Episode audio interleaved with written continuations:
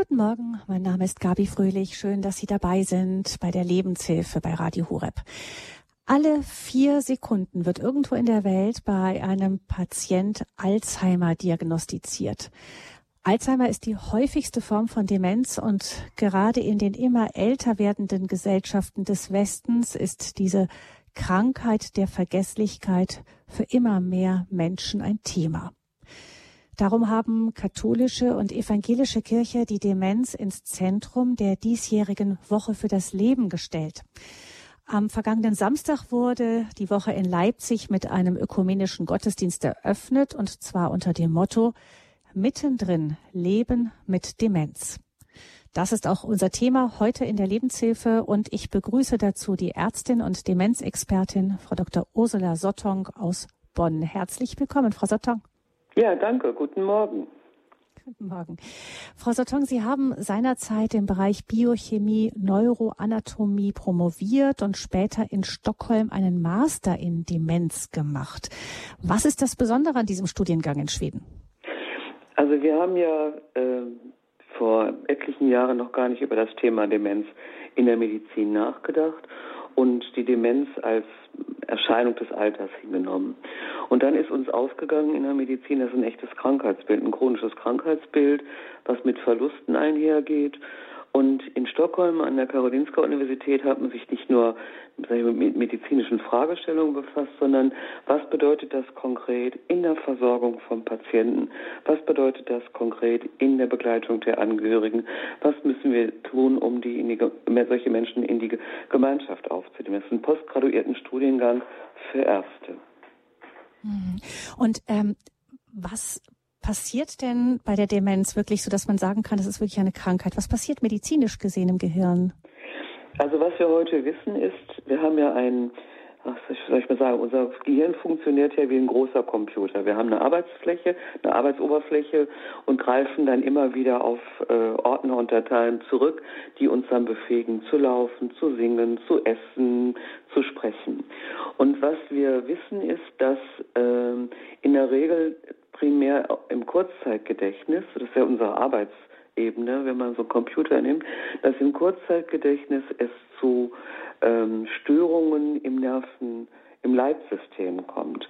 Wir haben ja eine Übermittlung aller Informationen über unsere Nervenzellen und hier kommt es zu Prozessen, die zunächst die Reizleitung stören, durch Proteine, die abgelagert werden und auf Dauer auch einen Zelltod hervorrufen. Wir können heute sehen, was passiert. Wir können auch Substanzen beschreiben, Proteine, Eiweiße, die da vermehrt abgelagert werden. Was wir immer noch nicht wissen, ist im Grunde genommen, warum kommt es zu solchen Prozessen? In den letzten Jahren hat es verschiedene Theorien gegeben, aber letztlich ist es ja so, ne? Wenn ich die Ursache nicht kenne, kann ich eigentlich nur die Symptome bekämpfen. Das ist ja immer noch eine Herausforderung. Und es gibt in Deutschland das DZNE, das ist eine große Forschungsgemeinschaft der Universitäten, die auch mit Stockholm kooperieren, die in der Grundlagenforschung der Entstehung der Demenz ähm, hinterher forschen. Das heißt, da ähm, bleibt das Stück weit noch geheimnisvoll, trotz aller allen medizinischen Wissens, was wir inzwischen haben. Was hat Sie denn persönlich, Sie haben sich ja wirklich sehr, sehr viel mit dem Thema beschäftigt. Was hat Sie denn so persönlich an dieser Krankheit so fasziniert? Sie haben 30 Jahre für die Malteser gearbeitet, da eben unter anderem die Fachstelle Demenz geleitet und arbeiten auch jetzt, äh, seit letztem Jahr sind Sie eigentlich im Ruhestand weiter freiberuflich als Expertin für Demenz, ähm, begleiten auch Forschungsprojekte. Was fasziniert Sie so daran? Also ich habe mich ja schon sehr früh im Thema Pflege engagiert, also schon in den 80er, 90er Jahren. Und da ist mir aufgefallen, dass mit zunehmendem Alter wir doch äh, einen hohen Anteil an Menschen haben, die an einer Demenz erkranken. Und ich habe mich immer gefragt, wir haben ja viele chronische Krankheitsbilder, Diabetes Rheuma. Das sind ja alles chronische Krankheitsbilder, die wir nicht heilen können, aber wo wir es den Menschen ermöglichen können, damit zu leben. Und das hat mich auch bei der Demenz beschäftigt. Also erst hat man ja gedacht, Dement ist ein Schicksal und dann ist es so. Und dann habe ich gesehen, das ist ein chronisches Krankheitsbild. Wir wissen noch nicht so viel davon. Aber wir werden ja alle älter. Wie können wir es Menschen ermöglichen, mit und trotz dieses Krankheitsbildes, in dem ich immer mehr auch Fähigkeiten verliere, mitten in unserer Gesellschaft zu leben und nicht isoliert zu werden. Ich bin ja noch ein, ein Geburtsjahrgang wo die Psychiatrie in geschlossene Abteilung waren. Wenn man ein bisschen verrückt war, kam man da hin und dann war, war das Leben sozusagen zu Ende. Das ist ja heute gar nicht mehr der Fall. Aber das hat mich so ein bisschen geprägt. Ne? Wie können wir Menschen, die eben nicht mehr so leistungsfähig sind, wie wir das als selbstverständlich erwarten, trotzdem so begleiten, dass sie in unserer Welt mit, mit den anderen Menschen gut leben können. Und das war eben das große Thema Demenz. Und dazu bin ich, dadurch bin ich auch nach Schweden gekommen, an die Silvia Hammett Stiftung, deren erstes und wichtiges Ziel ist, Lebensqualität bis zum letzten Atemzug für alle Beteiligten, für die Menschen mit Demenz, für die Angehörigen und für diejenigen, die diese Menschen versorgen und begleiten. Hm. Ähm Sie haben ja schon gesagt, dass man das überhaupt als Krankheitsbild erkannt hat, ist überhaupt nicht so lange her. Kann man eigentlich so eine normale Vergesslichkeit, also ich meine, wenn man älter wird, wird man in aller Regel doch einfach vergesslicher. Kann man das klar abgrenzen? Was ist Demenz und was ist einfach so ein bisschen, einfach das Gehirn arbeitet nicht mehr ganz so gut, wie wenn man jung ist?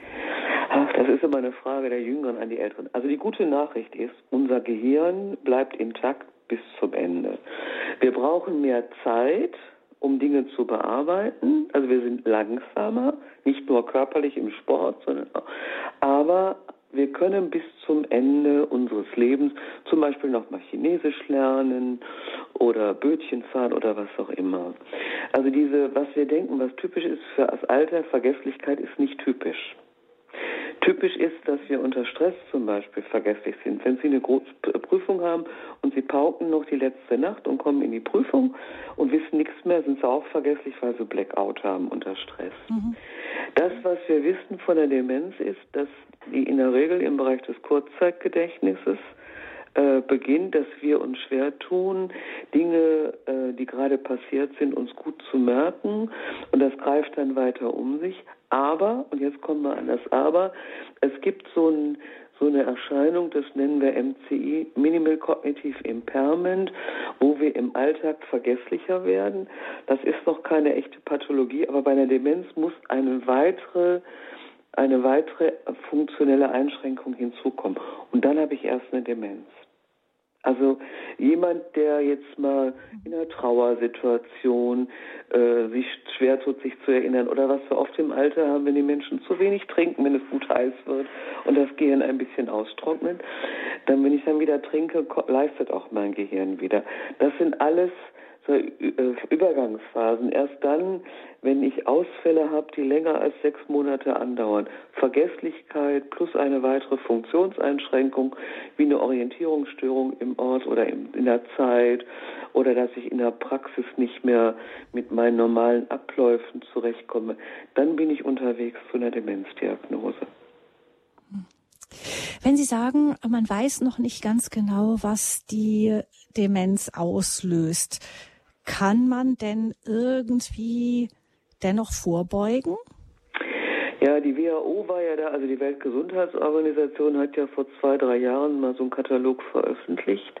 Wir haben ja verschiedene Demenzformen. Also die Alzheimer-Demenz ist die häufigste. Und dann haben wir eine Demenz, die gefäßbedingte Demenz nach Veränderungen im Gefäßsystem, vor allem auch nach Schlaganfällen. Und wir sehen am Ende bei den hochaltrigen Menschen, wenn die Demenz haben, ist es oft eine gemischte Form von Alzheimer und gefäßbedingt.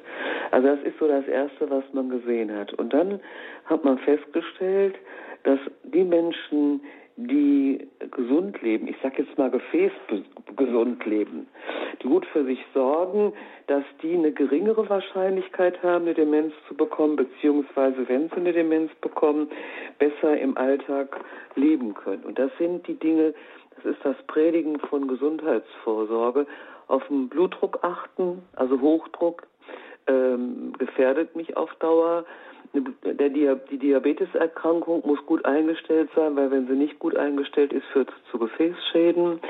Dann Bewegung ist ein Thema bis ins hohe Alter, also kein Couch Potato. Dann eine gesunde Ernährung, also dass die Fette nicht zu hoch gehen, weil die schaden ja wieder dem Gefäßsystem, was man so Cholesterin und Co. Und dann ist es so, was wir auch gesehen haben, und es lässt sich auch gut erklären, ist soziale Vereinsamung. Wir, wir wissen ja, dass äh, Menschen, die kaum noch Kontakt zu anderen haben, ja auch nicht gefordert werden. Also wenn man mit anderen zusammenlebt, muss das Gehirn ja aktiviert werden. Da sagt jemand, hör mal, wir waren doch gerade verabredet oder sieh mal zu, dass du das machst. Das sind ja Herausforderungen, wo unser Gehirn gefordert wird, auf seine Ressourcen zurückzugreifen. Wenn ich dann alleine lebe in meinem Trott, bin ich ja immer weniger herausgefordert. Und das scheint auch ein Faktor zu sein, der die Demenzentstehung befördert. Und von daher, wenn ich denke, ich möchte was für mich tun, gesunde Lebensweise, soziale Kontakte, immer wieder sich neuen Herausforderungen stellen, gesunde Ernährung und Bewegung. Und da sind wir bei, bei den gesamten Präventionsprogrammen, die wir heute haben im Bereich Herz-Kreislauf-Gesundheit oder Gut leben mit Diabetes und so weiter. Also letztlich äh, ja, aber das muss ich natürlich nicht erst anfangen, wenn ich 80 bin, sondern dann bin ich schon mit 30 gefordert. Hm. Äh, mittendrin Leben mit Demenz ist die, das Motto der Woche für das Leben. Die ist am Samstag in Leipzig eröffnet worden und da hat Bischof Franz Josef Bode ähm, gesagt bei diesem Gottesdienst, das hat er betont, dass die Würde des Menschen nicht von seiner Gesundheit, seiner Geisteskraft oder seiner Fähigkeit zur Selbstbestimmung abhängt. Das ist ja durchaus so auch Thema in der Gesellschaft, wenn man so in die Medien guckt ähm, wenn über Demenz geschrieben wird, da wird oft ein sehr beängstigendes Bild gezeichnet. Also es wird gesprochen eben von Gedächtnis, Festplatte wird gelöscht, das Personensein löst sich auf, der Mensch wird leer. Man hat so das Gefühl wie so eine leere Hülle, die rumläuft und innen drin ist nicht mehr wirklich Mensch. Also diese Krankheit stellt uns schon auch vor, vor die grundsätzliche Frage, wer sind wir überhaupt als Menschen? Ja, aber dann ist eben die das ist eine, schon fast eine philosophische Frage. Ne? Die, äh, die Seele eines jeden Menschen ist ja unabhängig davon, welche Sprache er spricht und ob er kochen und bügeln kann. Wir sind ja sehr leistungsbezogen. Das erleben wir ja immer dann, wenn zum Beispiel auch Kinder mit einer mit einer Behinderung, mit einer geistigen Einschränkung unterwegs sind. Und wir tun uns sehr schwer, wenn, wenn jemand nicht so, ich sag mal, so tickt, wie, wie wir das alle erwarten. Die, die, der Mensch an sich, die Person, ist Person bis zum letzten Atemzug. Ich finde das so schön, wenn man sich fragt, was ist die Würde des Menschen, wenn man biblisch vorgeht, dann ist die Würde des Menschen dadurch geprägt, dass wir von Gott erschaffen sind und von ihm als Ersten und Letzten geliebt werden, so wie wir sind. Und das gibt uns unsere Würde. Und äh, ich habe mal einen Vortrag von Professor Splett gehört, der dann sagt, wir sind nach seinem Ebenbild auch geschaffen. Und dann sagt er, wenn Sie sich vorstellen wollen, wie Gott aussieht, dann gucken wir morgens mal in den Spiegel, wenn Sie so verschlafen aus dem Bett kommen. Und das ist das Ebenbild Gottes. Der ist immer da und wir sind immer sein Ebenbild. Das ist nicht abhängig von der Schulbildung oder ob wir berufstätig sind oder sonst was, sondern wir sind immer als Person, wir werden so geboren und wir gehen so wieder von dieser Welt als diese Person mit dieser von Gott gegebenen Würde. Und das ist natürlich schon so, dass wenn wir, ach, ich sag mal, äh, erleben, dass jemand äh, uns Schwierigkeiten macht, weil er gar nicht versteht, was wir von ihm wollen. Das hat ja nicht nur was mit Demenz zu tun. Dann kommt jemand mit einer anderen Sprache und wir reden aneinander vorbei. Dann ist das, was von uns verlangt wird als Ärzte, ist Respekt vor dem anderen Menschen, weil er auch geschaffen ist, so wie er ist, weil er Person ist. Und das ist leistungsunabhängig. Das ist natürlich in einer Zeit, wo vieles über Leistung definiert wird, eine ganz große Herausforderung. Und das fordert uns alle heraus.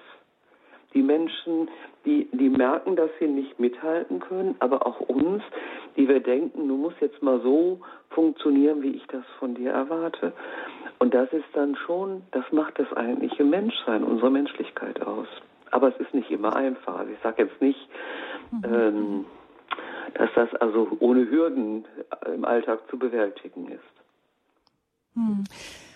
Also im Grunde auch eine Chance, nochmal nachzudenken darüber als Gesellschaft, was macht uns als Menschen überhaupt aus. Ähm, für Betroffene ist die Diagnose, wenn sie beim Arzt sind und die Diagnose Demenz bekommen, oft also ein, ein, ein schwerer Schlag. Viele drücken sich ja auch davor, ähm, überhaupt zum Arzt zu gehen und diese Diagnose überhaupt stellen zu lassen oder verstecken sie dann vor ihren Angehörigen. Was wiederum bedeutet die Diagnose dann für die Angehörigen? Worauf müssen die sich so einstellen? Also eine Diagnose ist ja immer äh, ein Fakt, also eine Wahrheit, die in den Raum gestellt wird. Und wir haben ja oft das Gefühl, solange keiner darüber spricht, gibt es das nicht. Das ist ja sehr menschlich, ne? Ähm, und dann denkt man sich, ach, das wird schon vergehen und Alter ist vergesslich und so. Und dann plötzlich steht diese diese Wahrheit im Raum, das ist es jetzt. Und ich muss mich darauf einstellen. Und dann kommen natürlich Ängste hoch. Wir wissen im Moment ja auch, dass mehr Menschen Angst vor Demenz als vor Krebs haben. Weil bei Krebs denken wir, ich bin dann trotz allem noch intakt, das kann man beeinflussen, vielleicht kann man es auch heilen. Und diese Demenz macht so viel Angst, weil ich denke, ich verliere mich ich kenne mich gar nicht wieder und die Angehörigen sagen, aber das ist jetzt nicht mehr die Person, die ich so erlebt habe und was kommt da auf mich zu und kann ich das bewältigen und gerade wenn wenn das so Partnerschaften sind, wo beide hochaltrig sind, so die Sorge, geht das dann noch? Und auch der Verlust. Ne? Wir haben uns unseren Ruhestand so vorgestellt und dann geht das jetzt nicht mehr. Also das ist so eine so ein Konglomerat von Schock, Trauer, Sorge und auch Reue. Vielleicht hätten wir uns vorher anders verhalten müssen oder wären wir doch vorher noch nach Italien gefahren. Das geht nicht mehr. Also das ist natürlich äh, emotional sehr stark belegt und für die Angehörigen, die möglicherweise noch ganz andere Verpflichtungen haben, Töchter und Söhne oder Enkel, auch die Frage, kann ich das noch leisten? Will ich das noch leisten? Wie soll das jetzt alles gehen? Und da braucht es eine gute Begleitung, wenn die Diagnose im Raum steht. Demenz, ähm, Leben mittendrin bleiben. Das ist äh, das Motto der Woche für das Leben. Frau Dr. Sotong, ist das ein bisschen ideal gedacht? Kann man wirklich auch, wenn man selber die Erkrankung Demenz hat oder auch die Angehörigen dann noch wirklich mittendrin sein in einer Gesellschaft, die so ist wie die unsere, die, wie Sie eben sagten, ganz andere Ideale hat, als äh, einem Menschen nahe zu sein, der einfach nicht mehr so mithalten kann an manchen Punkten. Ähm, ist das, ist das so ein Traummotto? Ja und nein. Also Gesellschaft ist ja nichts äh, Zementiertes, ist ja auch nicht in Beton gegossen. Teil der Gesellschaft sind wir alle und wir nehmen Einfluss darauf, was passiert. Das eine ist die Angehörigen selber, die befasst sind und die sich möglicherweise auch schämen oder gar nicht mal zur Tür rauskommen. Und das andere sind die anderen drumherum. Darum ist es ja mittendrin, darum ist das Motto ja nicht abgestimmt auf Demenzkranke und ihre Angehörigen, sondern auf alle Beteiligten, auch auf die Kirchen. Und sowas kann nur gelingen, wenn die Gemeinschaft das Ganze trägt. Also ich habe eine Situation erlebt ähm, in einer Christmette, wo so eine alte Frau mitten in der Predigt, die überhaupt nicht enden wollte, sagte, so, ich gehe jetzt nach Hause. Es war deutlich, dass die auch eine Demenz hatte. Und der Sohn zuppelte immer und sie hat immer lauter protestiert, sie würde jetzt nach Hause gehen. Und dann wurde ich gefragt, ob wir einen Krankenwagen holen. Nö, sag ich, wir brauchen keinen Krankenwagen. Es ist einfach Zeit, dass die Predigt jetzt zu Ende ist, weil das war genug. Und als dann die Predigt fertig war und die Orgel einsetzte und gesungen wurde, hat die sich dann wieder hingesetzt, weil das war das Gewohnte, ihre Rituale und dann hat die auch bis zum Schluss ausgehalten. Ja, die war halt ein Störfaktor für die Gemeinde, für ihren Sohn, für den Priester. Und natürlich haben wir dann die Tendenz zu sagen, ja, da müssen wir halt eine eigene Messe machen für Menschen mit Demenz. Das geht auch. Aber vielleicht müssen wir uns einfach dann auch sagen, ja, dann ist das jetzt so. Ich meine, wenn sie dann nach Hause gehen will, ist ja auch kein Fehler. Aber die anderen können sich auch darauf einstellen und denken, das ist wirklich lange genug gepredigt, jetzt singen wir mal wieder ein Lied. Also ich glaube, das hat so beide Aspekte und je gelassener wir damit umgehen, desto einfacher wird es für die Angehörigen, aber auch für die Menschen mit Demenz, weil die, die sind wahnsinnig empfindlich für Stress. Und wenn der Stress zu groß wird, dann können sie das, was sie noch haben an Ressourcen, auch nicht mehr nutzen. Und dann geht gar nichts mehr. Und von daher denke ich, haben wir alle eine große Verpflichtung, diese Menschen zu integrieren. Wir reden ja immer so viel von Inklusion, aber das ist Inklusion. Das mitzutragen, auszuhalten und zu denken, hm, war echt ein bisschen lang die Predigt, aber jetzt ist gut und alle anderen waren hinterher glücklich. Das ist, das ist bestimmt schon 15 Jahre her, aber das ist mir so in Erinnerung geblieben und der Ruf, da ist jemand, das ist eine Ärztin, die kann das jetzt irgendwie einfach klären. So geht es in jedem Fall nicht. Sie sprechen nicht nur als Ärztin, nicht nur als Fachfrau, sondern auch eben als Betroffene im Sinn von Angehörige. Ähm, Sie haben ja auch mit Ihren Eltern das Thema erlebt. Was hat Ihnen diese Zeit, auch mit Ihrer Mutter vor allem, ähm, die eben auch von der Erkrankung Demenz betroffen war, was hat die Ihnen denn so persönlich gebracht, möchte ich jetzt mal platt sagen? Ja, das hatte auch verschiedenste Aspekte. Meine Mutter war so das Herz der Familie und die hat mich, solange sie das konnte, jeden Tag angerufen und gefragt, wie geht es dir? Wirklich uneigennützig. Wenn ich mich nicht gemeldet habe, hat sie sich gemeldet. Und plötzlich war, war diese Mutter nicht mehr da, die mich angerufen hat. Das war ein wahnsinniger Verlust. Und dann hatte ich auch immer das Gefühl, wir sind mehrere Geschwister, wenn, wenn die alle aus dem Haus sind, ne, dann würde ich ihr gerne noch vieles ermöglichen. Und auch das ging dann nicht mehr. Also für mich war da eine große Traurigkeit und manchmal war ich auch ein bisschen ärgerlich über die Situation und habe gedacht, das hat sie gar nicht verdient. Das, also das ist vielleicht ein bisschen sehr naiv, aber es gibt andere, die haben viel schlechter gelebt und die haben es ja nicht bekommen. Da, da hat es hat so richtig in mir gekrummelt. Und dann habe ich natürlich im Standby gelebt. Ich hatte dann die Betreuung über mehrere Jahre und habe eigentlich immer, wenn es Telefon ging, auch nachts, gedacht, jetzt ist was passiert. Meistens war auch was passiert. Entweder sie war gestürzt und hatte sich verletzt, dann war sie eine Nacht verschwunden, dann war die Polizei unterwegs und hat sie gesucht. Also das Leben war, war einfach immer so ein Stück in Anspannung. Und trotzdem, wenn, sie, wenn ich dann bei ihr war, dann war sie da. Und als sie dann verstorben war und viele sagten, jetzt hast du doch wieder frei und so, dann habe ich gesagt, ihr versteht das nicht. Aber jetzt kann ich nur noch zum Friedhof gehen. Und diese Beziehung, die wir bis zum Schluss hatten, und die hat natürlich eine andere Form angenommen. Also ich konnte halt mit ihr mich nicht mehr unterhalten über Dinge, wie man irgendwelche Flecken aus irgendwas rausbekommt oder wo ich gerade hingefahren war oder was sie sich erträumt hat oder was sie im Fernsehen gesehen hat. Aber wir waren immer zusammen, wenn ich da war. Und das war eben weg. Und das war für mich auch eine bittere Erfahrung, dass die anderen dachten, ja, jetzt ist mal gut, ne? Jetzt hat sie wieder Zeit für sich. Und diese Trauer, die ich ja so mit mir eigentlich bis heute herumtrage, meine Mutter ist dieses Jahr zwölf Jahre tot, die ist immer noch in mir. Und wenn ich dann zu ihrem Grab gehe, dann ist das so weit von mir weg, dann ist das zwar da, wo ihre Hülle liegt oder was davon noch übrig geblieben ist, aber innerlich bin ich immer noch mit ihr verbunden. Und ich denke, was ich heute so in der Angehörigen-Sprechstunde erlebe, ne, es hat so alle Facetten bin froh, dass ich für sie da sein konnte. Ich war aber auch am, an manchen Tagen komplett erschöpft und konnte auch nicht mehr, war traurig, ich war sauer über diese Diagnose. Aber ich war auf der anderen Seite froh, das haben meine Kinder immer gesagt, Mami, sei froh, dass du als Ärztin über, das übersiehst und dass du weißt, welche Möglichkeiten du für sie hast und für dich hast und für alle anderen, welche Hilfen es gibt. Und ich glaube, das war ein ganz großer Standortvorteil für mich. Das habe ich dann in den späteren Jahren immer, das erlebe ich bis heute. Ich mache ja im Hildegardis Krankenhaus in Köln immer noch die Angehörigen-Sprechstunde. Das erlebe ich dann eben, wenn ich Angehörigen sagen kann, das ist so, das kann man erklären, darum reagiert jemand so und diese Hilfen können sie in Anspruch nehmen. Und ich glaube, da ist noch viel Bedarf für die Angehörigenunterstützung. Hm. Wir wollen jetzt hier in der Lebenshilfe bei Radio Hureb so etwas machen wie so eine kleine, kurze Angehörigen-Sprechstunde auch. Nämlich Sie, liebe Hörerinnen und Hörer, können jetzt auch anrufen in dieser Sendung mittendrin Leben mit Demenz. Frau Dr. Ursula Sotong, eine Expertin für das Thema Demenz und vor allem auch den Umgang mit Demenz für in den Sprechstunden für Angehörigen erfahren.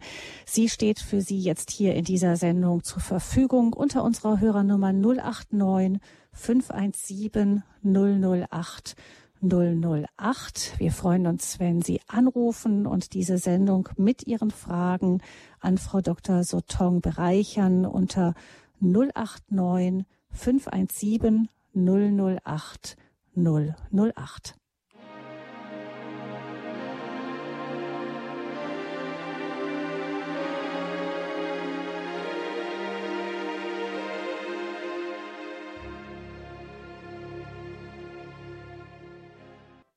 Sie haben eingeschaltet in der Lebenshilfe bei Radio Hureb unter dem Thema heute mittendrin Leben mit Demenz. Das ist auch das Motto der Woche für das Leben, die am Samstag eröffnet worden ist. Dinge vergessen, Orientierung verlieren, Vertraute und sich selbst nicht mehr so richtig wiedererkennen.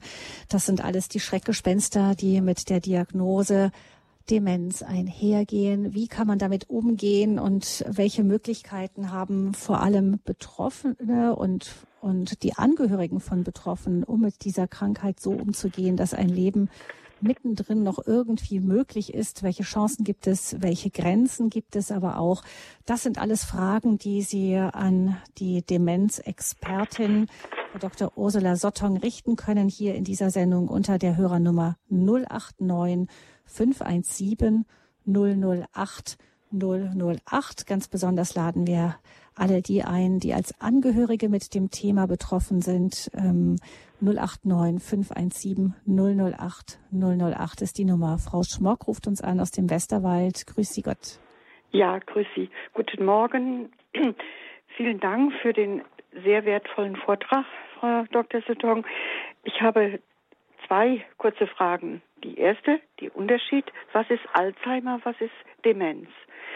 Dann das andere, ganz kurz, äh, bringt es was präventiv mit, äh, ich sage jetzt mal Ginseng oder bessere Durchblutung auf dem natürlichen Weg, äh, schon rechtzeitiger damit zu beginnen, dass man sagt, ich komme erst gar nicht in dieses Fahrwasser rein. Das wären meine Fragen. Danke. Also die erste Frage ist ganz einfach zu beantworten. Demenz ist der Familienname und Alzheimer ist der Vorname. Also ah, Demenz beschreibt, das ist, ein, wir sagen immer, das ist ein Syndrom.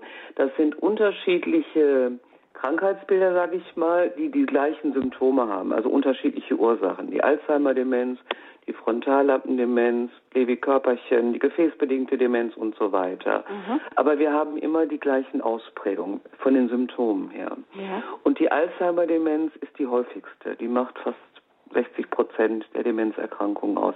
Aber wir kennen so an die 100 Formen. Also nochmal Familienname, Demenz, Alzheimer, Demenz, Vorname. Eine Art, genau. Danke. Ja. Äh, die zweite Frage war, was man tun kann. Also was, wo man heute denkt, das bringt was, das ist, die Wissenschaft diskutiert ja immer vorwärts und rückwärts, ne? Lebertran ist gesund, Lebertran ist nicht gesund und so.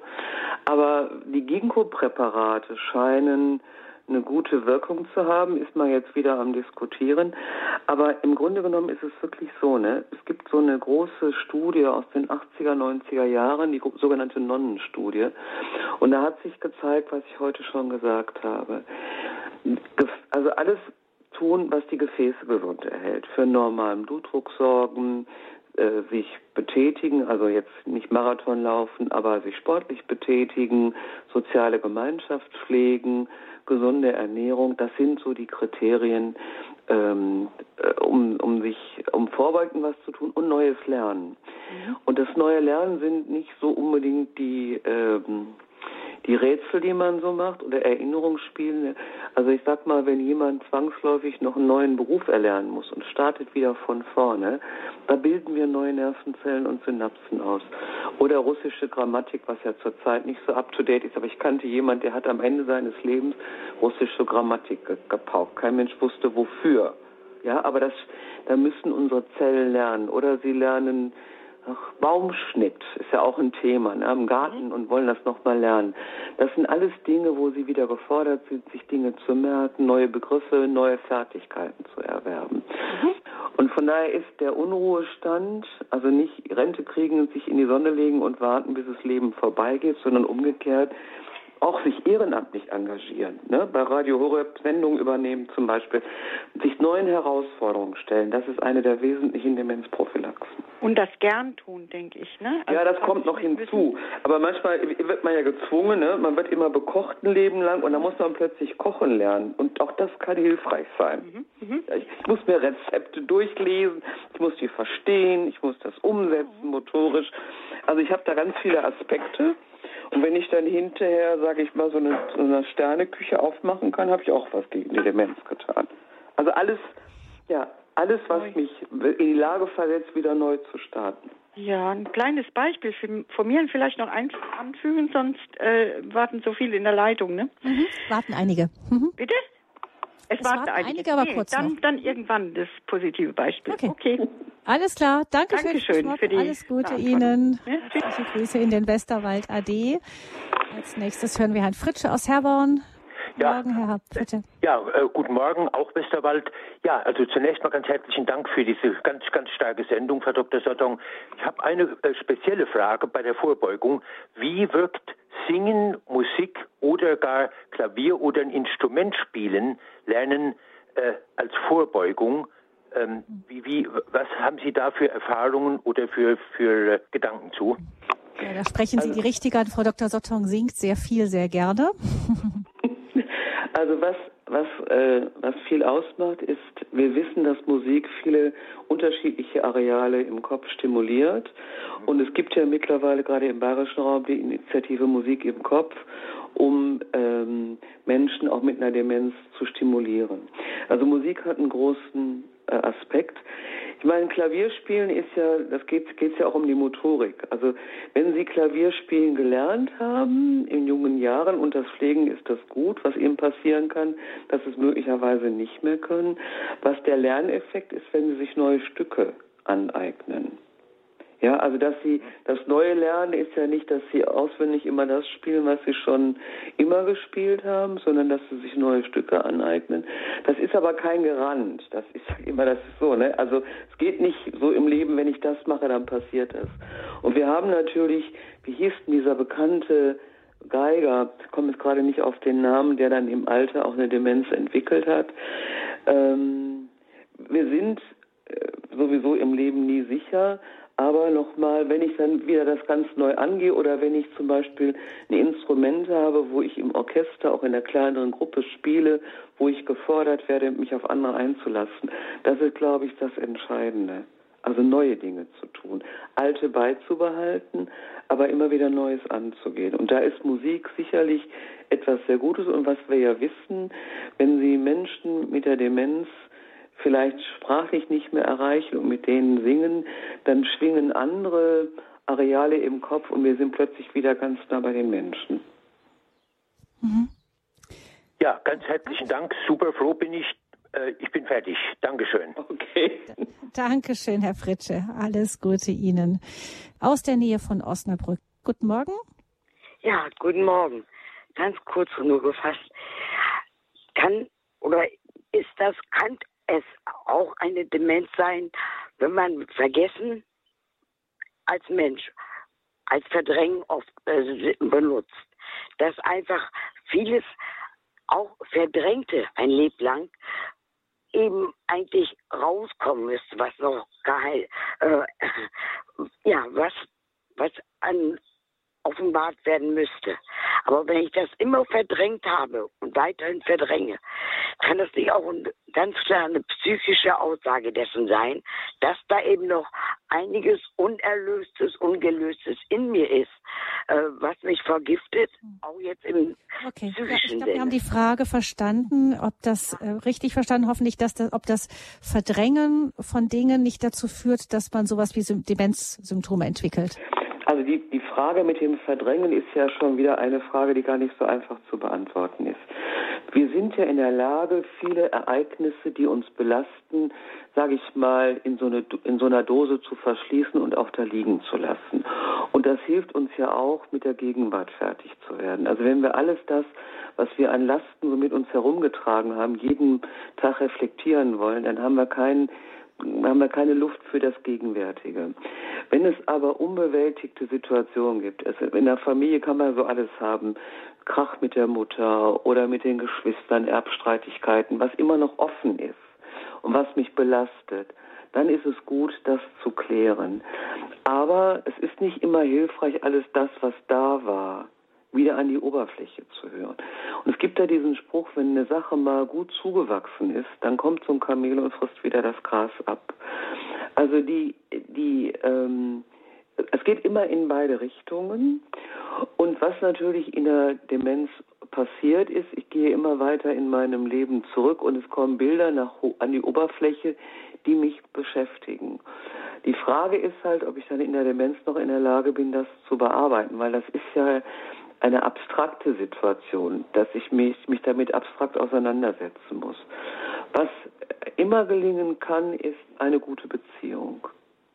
Und wenn ich, sage ich mal, in meinem Leben mit Leuten etwas sehr unversöhnlich war und den Versuch dann unternehme, mich wieder zu versöhnen, dann ist das immer eine große Chance. Wenn das nicht gelingt, weil die anderen das Bedürfnis nicht haben, dann habe ich wenigstens meinen Beitrag dazu geliefert und kann damit auch gut abschließen. Ja, danke unserer Hörerin für diese Nachfrage. Jetzt kommen wir wieder nach München. Hallo, guten Morgen. Grüß Gott. Ich habe folgende Frage können Umweltbedingungen die Demenz fördern. Ich bin sehr stark elektrosensibel und ich habe festgestellt, ich hab, bin schon 84, bin aber geistig noch relativ fit, wenn ich zum Beispiel in der 5G-Strahlung bin, wie in meiner Wohnung, ja, dann bin ich fast denk- und handlungsunfähig. Dann kann ich mir über Entschuldigung, überhaupt nichts mehr merken. Ich sitze jetzt in meinem abgeschirmten Wohnzimmer und darum kann ich jetzt mit Ihnen sprechen. Gehe ich aber in ein nicht abgeschirmtes Zimmer, dann habe ich solche Gedächtnisausfälle, dass ich schon Angst bekomme. Mhm. Also ist so, also das ist ja eine sehr komplexe Frage. Ne? Ich, ich versuche das mal ein bisschen runterzuholen. Was wir heute wissen, ist, dass ähm, Dinge, die unseren Schlaf stören, eine Rolle spielen. Also wenn man zum Beispiel das Handy, äh, was geladen wird, am Nachttisch hat und hat dann dieses Licht von dem Handy, das geladen wird, dann wird das ja unterbewusst auch wahrgenommen und stört meinen Nachtschlaf. Also das sind ja viele Dinge, die wir uns heute so zumuten, die in, sag ich mal, unter natürlichen Bedingungen nicht so stattfinden. Und äh, wir auch möglicherweise dann abends noch lange Fernsehen gucken oder beim Fernseher einschlafen, dann sind das Dinge, die wir zwar auf der Bewusstseinsebene nicht wahrnehmen, die aber auf der, Unterbe auf der Ebene des Unterbewusstseins verarbeitet werden müssen. Und das sind alles Informationen, die übers Kurzzeitgedächtnis reinfließen. Ähm, also von daher ist das alles das, was uns hilft, störungsfreier zu leben, eine große Hilfe, weil sonst unser Gedächtnis durch den Stress gestört wird. Ob das wirklich zu der Entstehung von Demenz beiträgt, wissen wir gar nicht, weil eines müssen wir uns immer klar machen. Zu keiner Zeit in der Menschheitsgeschichte sind so viele Menschen so alt geworden wie heute. Also wenn wir heute sehen, die, die Lebenserwartung von uns Frauen ist bei fast 90 Jahren. Und wir gehen nur 50 Jahre zurück. Dann war dieses Alter schon ein biblisches Alter. Da hieß es, da ist jemand so alt geworden wie Methusalem. Und wir haben natürlich ähm, äh, Abstriche zu machen. Das ist wie ein altes Auto. Wir sind natürlich nicht mehr äh, so richtig neu und fit. Und die Frage ist halt, welche Alterungsprozesse eine Rolle spielen. Und wir sind nicht mehr so ähm, flexibel wie in jungen Jahren mit Herausforderungen umgehen zu können. Aber das sind alles Forschungsfragen. Die gute Nachricht ist, auch wenn wir so alt werden, das ist nämlich für mich immer der Knüller, wenn wir die über 90-jährigen Menschen nehmen, dann hat vielleicht ein gutes Drittel eine Demenz, aber zwei Drittel wird so alt ohne Demenz. Und dann scheint nicht alleine der Alterungsprozess die Ursache für die Entstehung einer Demenz zu sein. Also wir können noch gut darauf vertrauen, so alt zu werden. Wir sollten uns nur gut überlegen, unter welchen Bedingungen wir unseren Alltag gestalten. Ja, ich hoffe, ähm, es war eigentlich eine spezielle Situation von unserer Hörerin in München. Einfach, dass wir nehmen mit, man kann das nicht ganz genau sagen, ob Umwelteinflüsse direkt etwas auswirken, aber Stress ist in Sicher äh, mit Sicherheit nicht gut. Und das scheint ja auch insgesamt eine stressige Situation zu sein. Danke für Ihren Anruf und unter 089 517 008 008 hat uns Frau Nowak auch angerufen aus Stuttgart. Grüße Gott. Hallo, hier ist die Frau Nowak. Grüß Gott. Also ich stecke mittendrin, oder wir, mein Sohn und ich, Ich bin 86 Jahre, mein Mann ist 88 Jahre und der Sohn ist 47. Wir pflegen unseren, meinen Mann zu Hause äh, mit Pflegegruppe 4 in Richtung Alzheimer-Demenz, ist bei der Untersuchung gesagt worden. Es ist sehr schwierig, er ist aggressiv, Leider können wir keinen Pflegedienst für ihn kommen lassen, weil er auf die Leute losgeht, äh, ja, sie an die Tür drückt und zuschlägt. Also an seinem Körper will er absolut nichts machen lassen, weder Haare waschen noch sonst irgendwie umziehen, nur unterschlägen. Also sich gegen wehren mit Fäusten, auch Socken anziehen kann ich ihm nicht ich kriege gleich eins drauf, er will nichts machen lassen. Und aber äh, der Sohn hat es einigermaßen im Griff. Er ist sehr nett zu ihm und so schafft er es, dass er ihn zweimal am Tag praktisch ja Windelwechsel und Hosen und so weiter schaffen kann. Es hat etwas nachgelassen mit dem Zuschlagen, zeitweise hat er ganz blaue Arme gehabt, was er jetzt nicht mehr macht. Aber insgesamt ist die Situation doch recht schwierig. Wir hm. haben einen neuropsychiatrischen Dienst da gehabt, der uns beraten hat. Der Mann hätte auch alles gemacht, aber es war gar nichts möglich. Dann hat er gesagt, ja, Ihr Mann gehört in eine Klinik, er muss äh, sediert werden. Aber es besteht in Deutschland kein Gesetz gegen Verwahrlosung. Also äh, es kann niemand bestimmen, wenn jemand sich nicht waschen lässt und so weiter.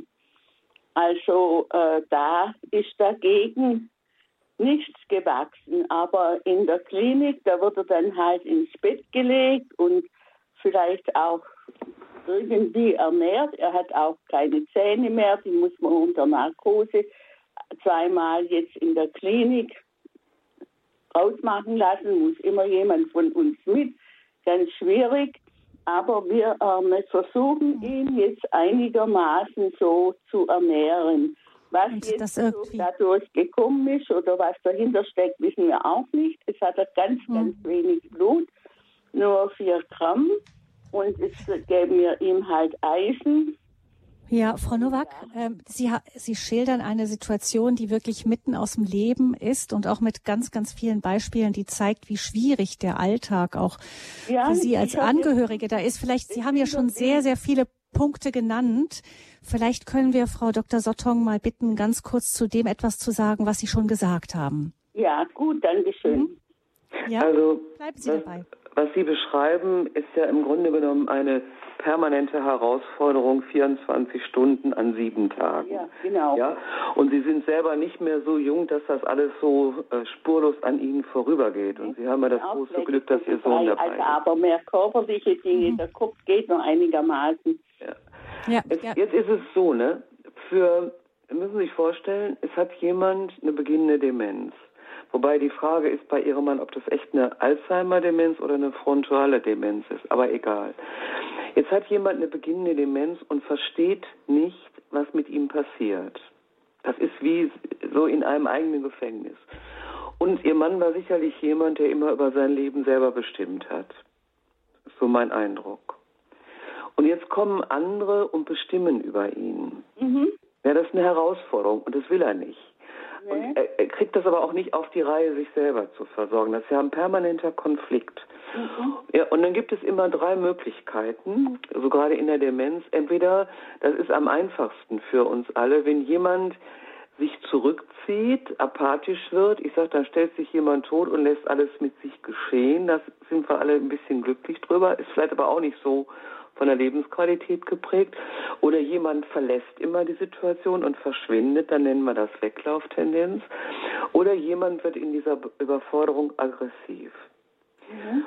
Und was Menschen mit einer Demenz brauchen, die, die, die brauchen sehr viel Zeit, um sich auf etwas einzustellen. Und wenn Sie jetzt einen Pflegedienst haben, der eine beschränkte Zeit hat, der schon unter Zeitdruck zum Beispiel zu Ihnen in die Wohnung kommt, wo sich Ihr Mann gar nicht darauf einstellen lässt, kann, und dann ist er ja halt so ein Typ, der auch selber eher dominant ist, dann wird er aggressiv und wehrt sich. Und wenn ich mich mit Worten nicht wehren kann, weil ich mich nicht abgrenzen kann, ja, dann werde ich handgreiflich. Das entschuldigt nichts, das aber erklärt aber diese Reaktionskette.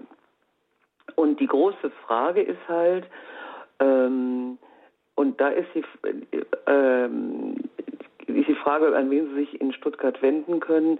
Die Malteser haben zum Beispiel ähm, einen Begleitdienst. In Stuttgart mhm. gibt es ja die, die, in der, die, äh, Malteser Hilfsdienst Diözese Stuttgart, Rottenburg-Stuttgart, die ausgebildete Leute haben und die möglicherweise mit ihnen nochmal schauen können, wie kann man damit anders arbeiten. Weil es geht, es geht im Grunde genommen nicht mit dem Widerstand, den er leistet. Und die Frage ist, wie kann man ihm das Gefühl geben, dass er das will. Also nicht, dass Sie das wollen, dass die Hose gewechselt wird, sondern er das will. Und dann haben Sie den Punkt, wo er auch mitarbeitet. Mhm. Das wird, wenn die Demenz fortschreitet, leichter werden. Er wird dann weniger das realisieren, was Sie ja auch jetzt schon beschreiben, und dann wird das besser, aber dann wird er andere Sachen nicht können. Also das ist so ein, sag ich mal, das ist ein geringer Trost, zumindest lässt dann diese Abwehr nach. Aber ja, also wenn Sie sich vorstellen, permanent zuppelt an Ihnen jemand rum und Sie können das gar nicht selber und Sie fühlen sich fremdbestimmt, das hat so viel mit Hilflosigkeit zu tun. Und die andere Geschichte ist halt, also zwei oder drei Sachen kennen wir als Auslöser von Aggressivität. Das eine ist diese Fremdbestimmtheit. Mhm. Das zweite ist Überforderung. Mhm. Und das dritte sind unerkannte Schmerzen. Das sind so die Hauptursachen für aggressives Verhalten. Manchmal kommt ja alles zusammen. Mhm. Ja, ich weiß, also ich finde es immer, bin ja selber Angehörige lange gewesen, den Angehörigen zu sagen, du musst jetzt viel Geduld haben, ne? also das ist schon äh, für alle anderen immer sehr einfach, aber sich klar zu machen, er braucht Zeit, um sich auf eine Situation einzustellen und alles, was in Hektik und Stress ausartet, überfordert ihn und dann haben sie halt diese aggressiven Reaktionen. Mhm, er hat natürlich auch die Weglauf, also äh, Ding, dass er gerne äh, geht an alle Türen, macht alle Fenster aus und die Polizei hat ihn schon zweimal gebracht. Mhm. Aber Gott sei Dank, wir haben festgestellt, in letzter Zeit hat sich etwas gebessert. Wenn er uns mal entwischt ist, wenn der Briefträger oder jemand kommt und äh, er geht nur noch bis zur Garage oder bis zu den Mülltonnen, wo Stücke dahinter stehen. Und weil er ganz schlecht laufen kann, äh, kommt er dann wieder zurück und mhm. hat sogar wieder gelernt, welches unser Haus ist, was er überhaupt nicht mehr konnte über Jahre. Mhm. Immer oder ja, auf die Hauptstraße gegangen und dann hat ihn die Polizei gebracht, jemand hat angerufen man sieht es ihm an, er hat ja einen riesen Bart, äh, die Haare ganz lang, ganz weiß, sieht aus wie der Nikolaus persönlich, weil er ja nichts machen lässt beim Friseur. Der hat ihn so geschlagen, hat er so gesagt, er mit Anzeige erstanden können. Zwei Männer haben ihn gehalten, das bringt alles gar nichts. Aber sagen wir mal, das Halten provoziert noch mehr Aggressivität. Manchmal ist es, wenn eine junge Pflegekraft mit ein bisschen Humor den Bart beschneidet, geht das besser. Also das ist, das ist ein, ein Probieren, ne? Es ist immer Versuch und Irrtum. Und das, was Sie sagen, was ja auch kommt, was ja aufgrund des Alters hinzukommt, die körperliche Fitness lässt nach, damit lässt auch die Kraft nach. Ich meine, es ist, es ist halt ein schlechter Trost, aber ähm, also die, ich sag mal, das Leben mit so einem demenzkranken Mann ist eine, eine Vorbereitung für den diplomatischen Dienst. Frau äh, Nowak, was mich noch interessiert ist, ob Sie sagen, das gehen seit Jahren.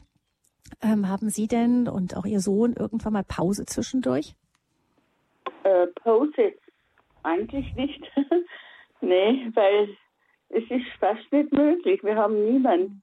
Also wir wechseln uns. Mein Sohn macht für Jahre keinen Urlaub mehr, hat jetzt seine Arbeitszeit auch etwas äh, weniger gemacht, dass er mehr Zeit hat, weil ich auch durch den Sturz, der Arm, der linke nicht mehr so äh, benutzen kann, dass er mir im Haushalt hilft.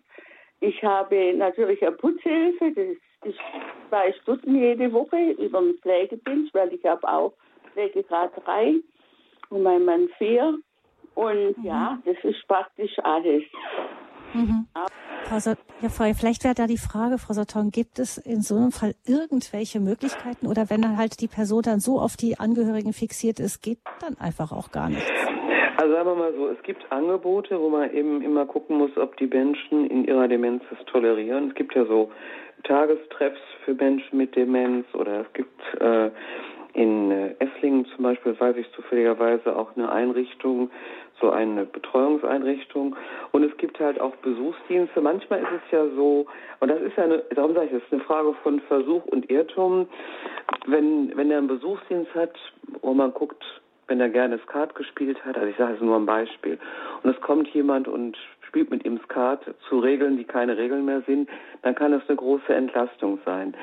Was ganz entscheidend ist, wenn man dann solche Besuchsangebote hat, darum habe ich gesagt, die Malteser machen ja solche Geschichten im Stuttgarter Einzugsbereich, dann kommt es darauf an, dass immer dieselbe Person kommt. Also dass dass ihr Mann eine Chance hat, sich auf diese Person einzulassen. Wenn das wechselt, was wir ja auch bei den Pflegediensten haben, das ist jedes Mal eine neue Herausforderung. Das können Menschen mit einer Demenz nur ganz schlecht leisten. Ist eines der großen Probleme, wenn die ins Krankenhaus kommen. Diese permanent neuen Gesichter, die ich überhaupt nicht zuordnen kann. Und das ist immer eine Frage, dass man das versuchen kann. Die Kurzzeitpflege, wenn ich, ich habe ja gerade gut zugehört, kann dazu führen, dass er sich verschlechtert. Das sind aber alles Dinge, die kann man nur ausprobieren.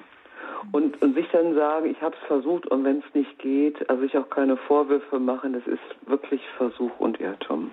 Aber es gibt Möglichkeiten und da würde ich mich einfach erkundigen. Frau Nowak, das äh, können wir Ihnen vielleicht jetzt hier noch mitgeben. Die Leitungen sind voll. Ich würde gerne noch ein oder zwei andere Hörer noch mit hineinnehmen in die Sendung. Aber vielleicht können Sie es doch noch mal bei diesem, bei dem Malteser Hilfsdienst versuchen und da noch mal sich noch mal eine intensive Beratung holen, damit Sie auch als Angehörige einfach versuchen können, vielleicht irgendeine Unterstützung zu bekommen. Wir wünschen Ihnen viel, viel Segen dafür. Danke für Ihren Anruf. Und dann geht es weiter mit Frau Gebhardt aus dem Ruhrgebiet. Ja, hallo. Ähm, genau. Ich hätte ein, vielen Dank erstmal für die gute, interessante Sendung auch. Und ich habe eine bestimmte Frage ab wann ähm, muss man eigentlich äh, sich irgendwie einschalten oder irgendwas machen für jemanden, den, wo, wo scheinbar eine Demenz vorliegt? Ähm, es, äh, ich, ich spreche jetzt, ähm, wir, wir haben einen Französischkurs und die, die Lehrerin ist erkrankt äh, oder wirkt so depressiv, weil ihr Mann verstorben ist. Jetzt ist das aber auch schon fast ein Dreivierteljahr her und äh, danach ist die gar nicht mehr wieder richtig auf die Füße gekommen. Also sie, die ist so, so orientierungslos. Die ist mit dem Auto Schlangenlinien gefahren und die hat nicht mehr wiedergefunden, wo unser Französischkurs überhaupt stattfindet. So, und dann hat der Sohn auch gesagt, so, Mutter, du musst jetzt äh, den Führerschein abgeben und so. Das alles hat sie gemacht. Also wenn ähm, die Frage ist, ist, genau, Ihre Frage ist, wenn man beobachtet, dass ja, jemand Symptome entwickelt, ähm, ja. ab wann sollte man reagieren? Kann man reagieren, Frau Dr. Satong? Also ich meine, das haben wir vorhin schon gehört. Also jeder Mensch hat ein Recht auf Unglück. Das hat der Gesetzgeber auch nicht anders geregelt. Ne? Also wenn jemand in einer Trauersituation erstmal eine Depression entwickelt und so, dann ist es ja eher an uns zu gucken, was braucht so eine Person an Unterstützung. Das, was Sie beschreiben, äh, da ist ja die große Frage, ob äh, im Vorfeld vieles durch den Mann geregelt war, was sie jetzt alleine übernehmen musste, wodurch manchmal auch erst so eine kognitive Einschränkung offenbar wird. Für mich ist der Punkt, wenn ich an einem anderen Menschen etwas bemerke, dann gehe ich auf diese Person zu und sage, du, mir ist einfach aufgefallen, dass du im Moment ähm, das und das hast was kann ich eigentlich für dich tun? Also was nicht, was in der Regel nicht funktioniert, ist zu sagen, du, ich meine, du wärst ein bisschen komisch im Kopf, geh mal zum Arzt. Das ist vollkommene Abwehr.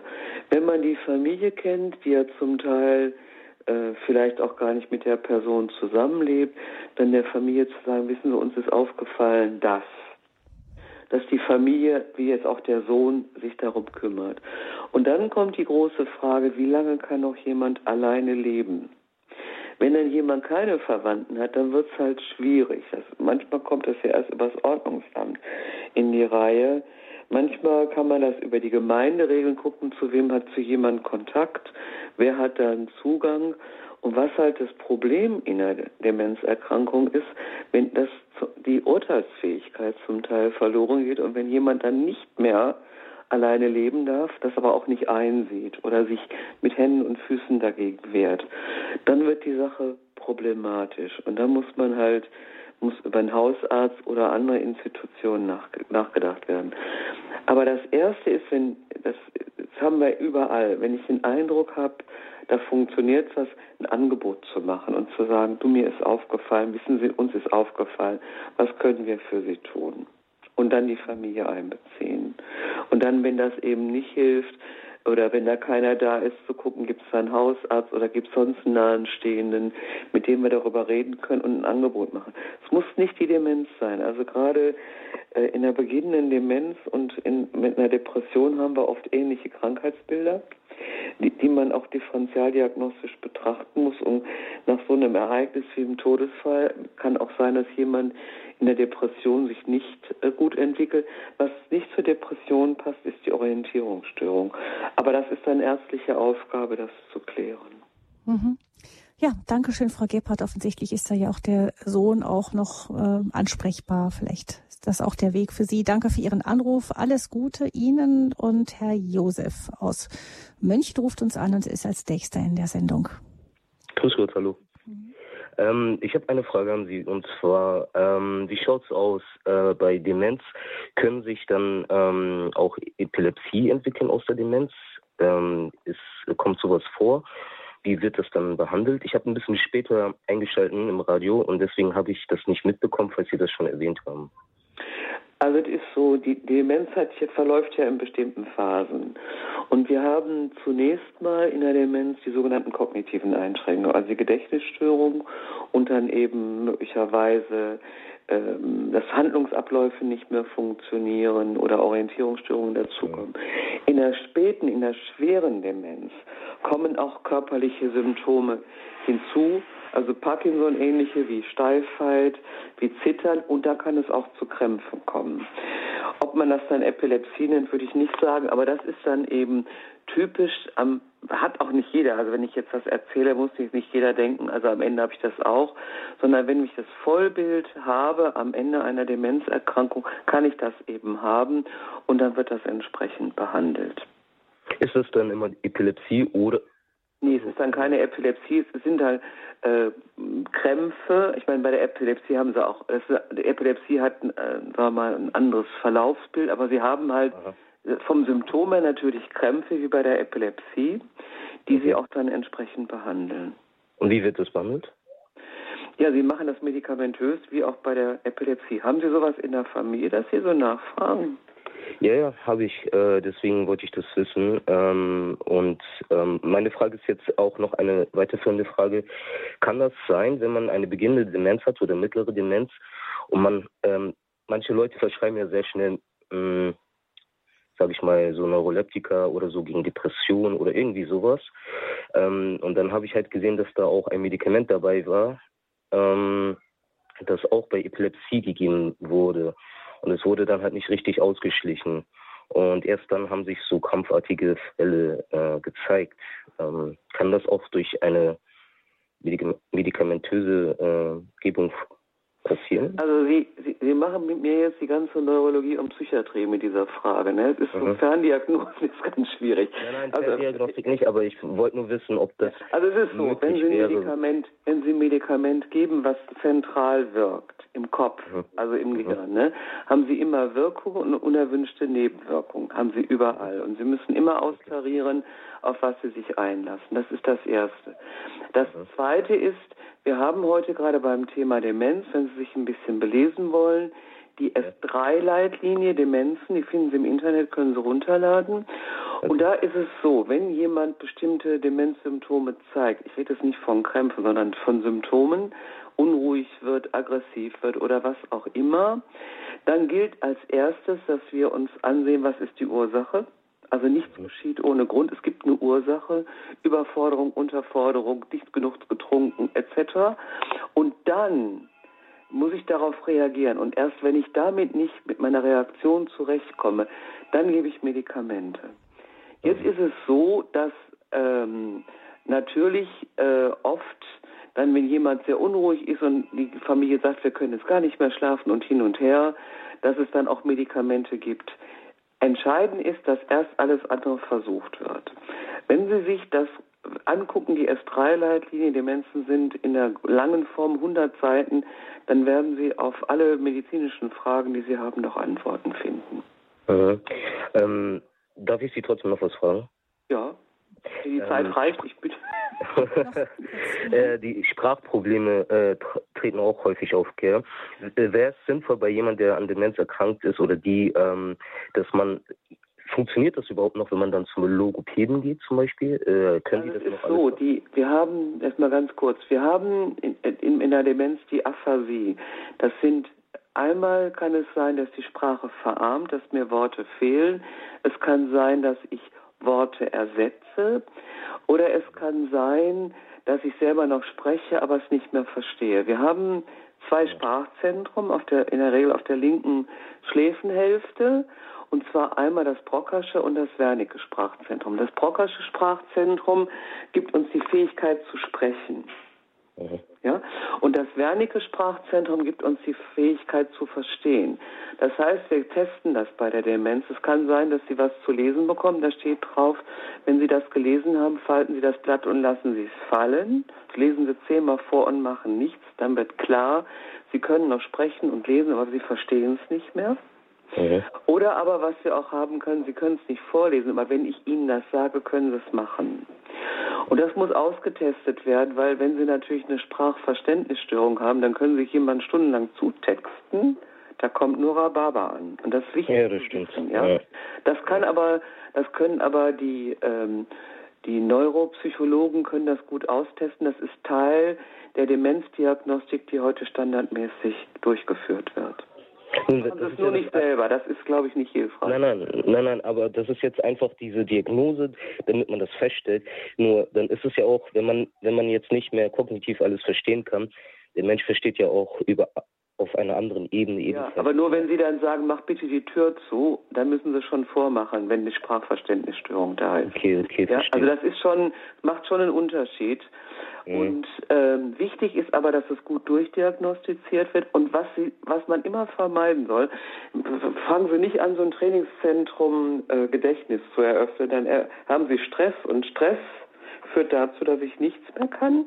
Und dann haben, dann das, was ich noch kann, kann ich in dem Moment auch nicht präsentieren. Also Menschen mit einer Demenz sind nicht im Trainingszentrum unterwegs. Das muss man sich immer wieder klar machen, sondern wir versuchen, das, was vorhanden ist, zu nutzen und auch zuzulassen und ihnen zu ermöglichen, damit sie es nicht vergessen, weil eines ist ganz wichtig, wenn ich noch was kann und das nicht mehr darf, weil meine Angehörigen meinen, in der Demenz geht das nicht, dann geht es schneller verloren und kommt auch nicht wieder.